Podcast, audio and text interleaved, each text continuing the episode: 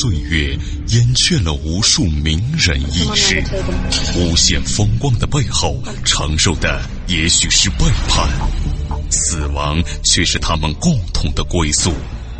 历史长河沉淀了无数未知的人类文明，时光荏苒，当一切变得尘埃落定，谜底悄然揭开。虚幻的高塔瞬间崩塌，纵古今，横万里，石破天惊，惊天大幕。各位听众，大家好，我是卧龙先生。那么这一期的惊天大幕，跟您说一说齐鲁仓皇，金朝覆灭的真相。那么正大元年正月。开封城内狂风大作，有一个男子身着麻衣，对着承天门又哭又笑。有人问他为何如此疯疯癫癫，他说：“无笑，笑将相无人；无哭，哭金国将亡。”那么金王朝的末日即将来临。咱们说金朝，金完颜氏，起自太祖完颜阿骨打。收国元年就是公元一一一五年，终于哀宗完颜手续。天兴三年就是公元一二三四年，在整个中国历史长河中，这一百二十年的历史虽是短暂的一段，但它却是不容忽视的一个重要时期。其所以重要呢，不外乎有这么几个原因。第一。它是由远在东北边疆白山黑水间的女真族建立起来的一个王朝，因而历史赋予了这个王朝的统治以许多特点，并从中呢可以看出由少数民族统治者所建立的王朝是怎么样发生演变的。第二，它是在南北朝之后又一次出现在南北长期对峙的政权，它更加充分地反映出了。南北对峙阶段历史发展的诸多特点。第三呢，他是在先后灭掉辽和北宋两个都比自己先进的王朝之后发展起来的，这就使这个王朝背后的历史更为错综复杂。那么最后呢，金朝也没能逃脱其兴也勃，其亡也忽的历史规律，走过了一个发展、兴盛、衰亡的过程。与其他王朝一样，留给后世很多发人深省的历史经验和教训。那么，居住在今天东北地区的女真族，属于通古斯语系，这是一个非常古老的民族。先秦时期的肃慎，当属其元祖。三国志所谓的翼楼，北魏所谓的务吉，隋谓之黑水部，唐谓之黑水，盖其地也。贞观年间呢，唐太宗征高丽，佐之，战胜利。五代时期呢，是称女真，居住在同江之南者谓之蜀女真，江之北者谓之生女真，皆臣服于契丹。后逼契丹会，更名为女真。那么生女真呢，分为很多部落，最初呢，以完颜为号者，既不止一。那么其中呢？以居住在暗出湖水，就是现在的黑龙江哈尔滨以东的阿什河，哎，这个流域的完颜部最为强大。后来呢，建立金朝的就是这一部生女真。那个地方非常寒冷，山多林密，严酷的自然环境造就了他们的艰苦卓绝、英勇善战的性格特征。其俗呢，皆编发，项肩缀以朱牙为饰物。头上呢插雉尾，经济生活呢大体正处于半农半牧的阶段，所以呢，当时的生女真社会生产力水平不过相当于中原西周时期或者更早。那么女真社会发展一直比较缓慢，到了辽代末期的时候，虽然呢已经有了剩余产品，但是人们呢仍是物物交换，一通有无。那么自韩普成为女真之完颜部的首领以后。社会发展步伐加快，财产私有化程度越来越高，加剧了阶级对立和社会的分化。部族首领呢，正在逐渐的变成统治者，但是直到金国初立，统治者与一般成员的社会地位大体是平等的，他们是同穿而遇，兼相摸鱼道。民虽杀鸡，亦召其军同时。那么完颜阿骨打是女真族杰出领袖，他适应了女真族社会发展和反辽斗争的需要，建立了金王朝。阿骨打青年时代呢，正是女真族由氏族社会向阶级社会转化的时期，也是统一的女真族初步形成的时期。何里波就是金氏族，共十三子，阿骨打呢是其次子。阿骨打兄叫乌雅素，一一三年十二月死，由阿骨打嗣位，称为伯吉列。这个伯吉列呢，就是对金初最高军政长官的一个称谓。那么阿骨打自幼立肩数背，举止端正，好公时，善射。二十三岁。被短甲，兔枭，不借马，行为号令诸军。世祖、肃宗、穆宗、康宗时期的许多重大变革和规定，都出自阿骨打的建议。那么阿骨打袭位为伯吉列之后，为了反抗和摆脱辽朝对本族的奴役，寻求发展路径，开始了创建国家政权的尝试。到了一一一三年，阿骨打出兵。射死了辽将耶律谢三，在吴乞买等女真大贵族的支持下，阿骨打于五年农历元旦称帝位，国号大金，改元收国，迎来女真族发展的新时代。那么建国前后呢，阿骨打进行了一系列的社会改革，以适应现实社会的需要。在中央呢，他把部落联盟的最高军事首领改称为皇帝，确定了皇帝在全国的最高统治地位。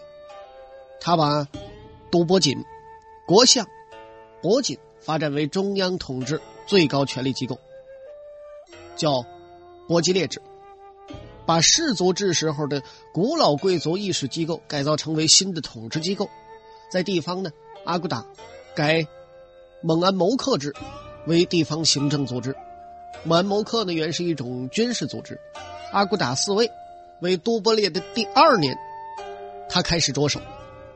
便命令各个部落以三百户为谋克，十谋克为蒙安，设官吏管辖，把领兵的千夫长、百夫长改革为受封的地方领土领户之长，这是对旧氏族制的一个重大改革。在社会生活方面的阿骨打还改变了女真族的旧俗，禁止同姓为婚，这是女真他这个宗族观念和人伦发展相互支配的结果。那么可以认为是发展本民族的一项有力措施，也是对氏族血缘支配关系的沉重打击。建国之后呢，阿骨打还命令欢都之子完颜希创造女真文字。女真文字呢是根据汉字改制的契丹字拼写女真语而形成的。女真字呢成为全国通行的官方文字。阿骨打立国之后，第一个政治目的就是要摆脱辽朝。实现自治，他首先呢选黄龙府，就是现在的吉林农安，为攻击目标。当年九月，金军以破竹之势占领黄龙府，辽天祚帝亲率号称七十万大军前去抵抗阿骨打的七十五万精兵。金军大胜，辽朝的统治呢这个时候也是风雨飘摇。寻梦于文明之巅，探瑰宝之风华，感历史之迷离，经发掘之旷古，谜底在最后一刻被悄然打开，石破天惊，惊天大幕。六年，金军攻占了辽的东京，辽阳府就是现在的辽宁辽阳。以后几年呢，相继攻占了辽的上京临皇府，就是现在的内蒙古巴林左旗以南；中京大定府，现在的内蒙古宁城西大名府；西京大同府，就是现在的山西大同。到了二十二年，金军攻下南京西晋府，就是现在的北京。二十三年，完颜阿骨打去世，第吴乞买继位为金太宗。二十五年。辽天祚帝在应州被金将娄氏擒获，曾经强盛一时的辽王朝寿终正寝。那么，随着辽的灭亡，金和宋的矛盾逐渐上升。早在宋徽宗派童贯出使辽朝的时候，童贯呢带回阉人李良嗣。这个人呢原名叫马直，后来是童贯给他改的名此人呢自称有灭辽良策，深得童贯欢心。但是此人呢品行极差。李良嗣啊就向徽宗建议说：宋金联合攻打实力。尚很强大的辽国，双方呢于一二八年签下海上之盟，合力灭辽。这场交易呢，北宋没有捞到什么好处，金朝呢，则获得大批的战利品，每年大量的碎币以及广大的土地。那么如此一来呢，金朝的实力是越来越强，哎，一天一天的强大，而北宋呢，却进入了衰亡时期。那么在宋金联合攻辽的过程之中，金人也看出了宋王朝的腐败懦弱。那么，在灭辽的当年，就大举攻宋。金军呢，分两路南下，东路由完颜宗望率领，从平州出发，占澶州、冀州等地，守将是闻风而降。金人长驱直下，渡黄河，直逼开封。西路军呢，由完颜宗翰率领，从云中出发，攻太原。同时呢，派人去见在太原的潼关，要求宋朝割河东、河北地区。宋金呢以大河为界，西路的金军在太原城下受阻。金人南下的消息传到开封，北宋朝内一片混乱。宋徽宗呢赶紧传给他的儿子赵恒，就是北宋的钦宗。第二年呢改元靖康。完颜宗翰率领的西路军攻下太原，不久。全军会师于东京城下，并攻陷开封。那么金军在开封城内大肆搜刮掠抢，宋徽宗、宋钦宗也做了俘虏。靖康二年，金人俘徽钦二帝及帝后妃、宗室大臣三千多人，和大量的金银财帛，望北而归，史称靖康之难。那么金太宗消灭北宋以后呢，就着手渡江对南宋作战。但是呢，心有余，怎奈力不足也。金宋对峙局面呢，基本形成。自熹宗、海陵王到世宗、张宗的统治时期，金朝呢，基本处在一个向上发展的阶段。三十五年，太宗死，继位的呢是熹宗，时年十六岁。熹宗呢，在官制方面做了很多重大改革，他废除了旧的伯吉列等辅政制度。采用了辽宋的汉官制度，三十八年，又实行了天眷新制，其主要目的呢是全面实行汉化政策，推行汉官制度。如原来的各种官职，按新的制度进行换授，按功勋授予女真贵族以下不同的勋爵和封国。那么进一步加强了相权，制定了典章制度，在上京会宁府营建宫殿。四十一年。金宋双方签订了绍兴和议，以淮水和大散关（就是现在的陕西宝鸡县南）为宋金分界线，金朝的统治领域基本上确定下来。熹宗晚年呢，统治阶层内部的斗争日趋尖锐，互相残杀，山东境内人民起义此起彼伏。四十九年，完颜亮杀熹宗夺帝位，就是海陵王。海陵王继位之后呢，进一步加强了中央集权，以巩固皇权。五十三年，他把都城迁到燕京，并营建都城，是为中都。原来的汴京呢，改为南京。六十一年，开封又改回金国的首都。六十一年九月，完颜亮进攻南宋，并于当月渡过淮水。然而呢，海陵王的连年征伐，导致了金军内部不稳，士兵叛逃，军心大乱。金军呢，在采石矶一战而败，海陵王呢退至扬州、瓜州，不幸被部下所杀。到了六十一年十月，完颜雍继位，就是金世宗。那么金世宗呢，他有很好的汉文化素养，注意学习儒学典籍，吸收历代帝王的统治经验，崇尚仁政王道。继位之后呢，他采取措施，很快稳定了自己的统治。任用海陵王旧时臣僚，保持政治制度的相对稳定，争取了女真贵族的支持，成功的镇压了汉族、契丹族等各族人民起义，并吸收了汉人、契丹人以及其他各族的上层人士参政议政。那么此时呢，宋金关系方面，在六十五年，双方订立了龙兴和议，换来了四十年的相对稳定局面。金世宗时期呢，他把主要精力放在内政的整治和社会经济的发展方面。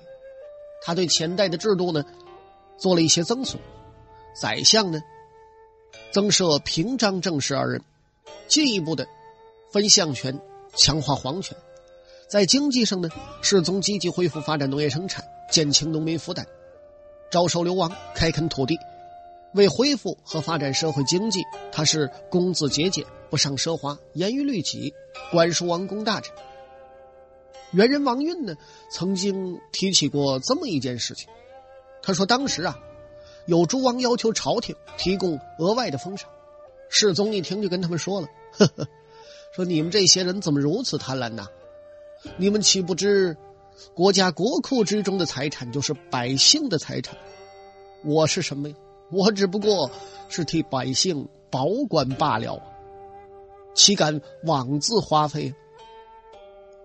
那么咱们说呢，正是由于金世宗能够比较正确的认识统治者和老百姓之间的关系，不随意动用国库资财，所以呢，在他统治期间，税收不及时，两税之外无一横敛，不到数年，国库充实，民间殷富。以至大定三十年，是十分太平。世宗继位之时呢，全国有三百多万户，二十年后增至六百七十多万。大定年间呢，政局稳定，财政充足，世宗呢因此享有“小尧舜”之称。八十九年，世宗完颜雍病故，皇太孙继承大统，就是今张宗。那么张宗在位期间呢，继承了世宗的统治政策，继续推行汉化政策，提倡学习汉文化，鼓励女真族和汉族之间通婚，促进了民族之间融合。宋金之间相对和平的状态也得以维持，北方呢获得一定程度的发展。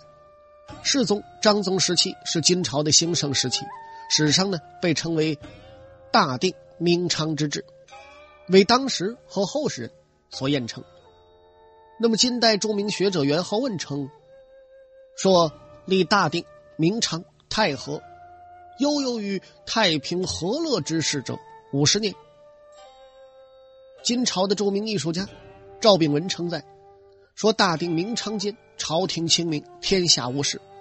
比起金末的丧乱，大定、明昌时期的确算得上一个太平盛世。那么张宗时期呢？虽然号称极盛。但是呢，诸多问题已然显现，盛极而衰，已露出苗头。张孝太子，即张宗之父啊，此人聪明过人，极好读书。他呢，想要效法北魏孝文帝，改变金人的第一风俗，实行中原礼乐。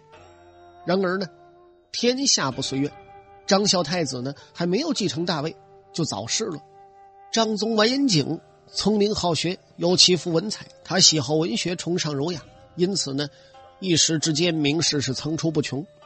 执政的大臣呢，也多文采斐然，学问可取，有能力的官吏和耿直的大臣都得到任用，政治清明，文治灿然。金朝发展到了极盛顶点。当然呢，在文字华丽词章的背后，也不难发现，讲修明经之术的目的在于保国保民。意图是统治国祚长久，但是呢，张宗治世之下的社会却充斥着消极因素。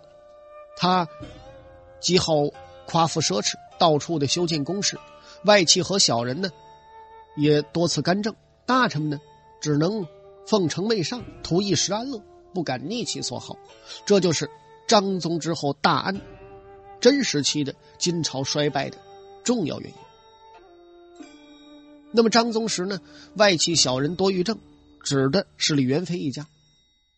张宗未继位之前的原配，叫蒲扎氏，早在大定二十三年就病故了。继位之后呢，追封为秦淮皇后。张宗继位之后，一直没有立妃。在看中了李氏之后呢，张宗就要立他为后。怎奈李氏出身微贱，因此大臣们一致反对张宗的这一决定。监察御史宗端修、又是一路风、翰林修转赵秉文、御史中丞张公柱，都因为这个事儿丢了官。那么李氏呢，虽然未能被立为皇后，只晋封为元妃，但是呢，他的兄弟喜儿。贴地，依仗他的势力干预朝政，官至即位，就连他家的司奴都仗势欺人，大臣们呢是敢怒不敢言。监察御史宗端修，此人喜名节，进士出身，李氏兄弟干预朝政，令其愤愤然，故上书要求皇帝远小人。张宗呢，竟不知他是指谁，特命喜儿传诏，命其说出姓名。端修呢，面告喜儿说：“小人者，李仁惠兄弟。仁惠呢，是张宗赐给李喜儿的名字。端修呢，直截了当的就说他是小人，他也不敢隐瞒呢，是据实上奏。张宗呢，虽然也责备了喜儿兄弟，但是离不开他们。监察御史张公柱更是把矛头直指李元妃本人，他不怕得罪张宗，上书呢，竟有妾上见证。”夫人失位，这样颇有刺激性的话。外戚宦官干政呢，在东汉以来的汉族皇室中从未绝迹。那么金王朝在学习中原文化的同时，也沾染了这一恶习。那么就在金王朝走向衰落的时候，北方草原上又兴起了一个新的少数民族——蒙古族。蒙古人的祖先，唐朝时呢，称之为蒙兀氏为。居于额尔古纳河流域。辽金时期呢，他们广泛分布在北方大草原，从事游牧狩猎，姓勇悍。金国初立之时，就不断的遭受蒙古人的袭扰。天会十三年，就是公元一一三五年，蒙古族内部发生叛乱，金主派遣金朝贵族宋王宗趁机打击。暂时的缓解了北边压力。那么到了四十三年四月，金朝统治者呢试图再一次利用蒙古人叛乱之机出兵，却以失败告终。原因呢就在于金朝统治集团内部也有矛盾。金朝贵族鲁王完颜昌早先呢因罪被诛，他的儿子萨罕图郎君率领其父的部人叛逃蒙古。蒙古人的势力呢，由此不断强盛，直取金朝二十多个团寨，金人大败，只好转而与蒙古谋和，每年呢送给蒙古大量的牛羊米豆棉和绢这些物品，以换取和平。但是这个举动呢，效果也不明显。金朝为了免受蒙古侵扰，不断的在北方修筑界壕和边堡，屯重兵防守。那么金呢？对于蒙古，只能是穷于应付。大定年间，北方就流传着这样的民谣，叫“达达来，达达去，赶得官家没出去”，反映了金朝的无奈。到了一二零八年，张宗死，魏少王完颜永济继位。张宗呢，安排魏少王继位，自有他的如意算盘。原来呀。元妃李氏所生葛王，自太和三年，未满周岁就已夭折。张宗呢，一直为祭祀不利而忧虑，特别是由于他的健康是每况愈下，这个问题就更加突出。到了一二零八年，后妃贾氏及范氏怀有身孕，但此时呢，张宗已经病入膏肓。当年他临终之前，贾氏和范氏都还未届产期。于是呢，就由元妃李氏和其兄李欣喜会同宰相完颜匡几个人商量，册立魏少王永济为皇位继承人。很显然的是啊，张宗立永济不过是让他暂时看守皇位。他在遗诏之中呢，实际上是用《礼记》里边的“有敌立敌，无敌立庶”的原则，否定了金太祖的传授至公之意。好了，各位亲爱的听众朋友，那么这一期的惊天大幕呢，到此为止就全部为您播讲完了。我是卧龙先生，感谢您的收听，咱们再会。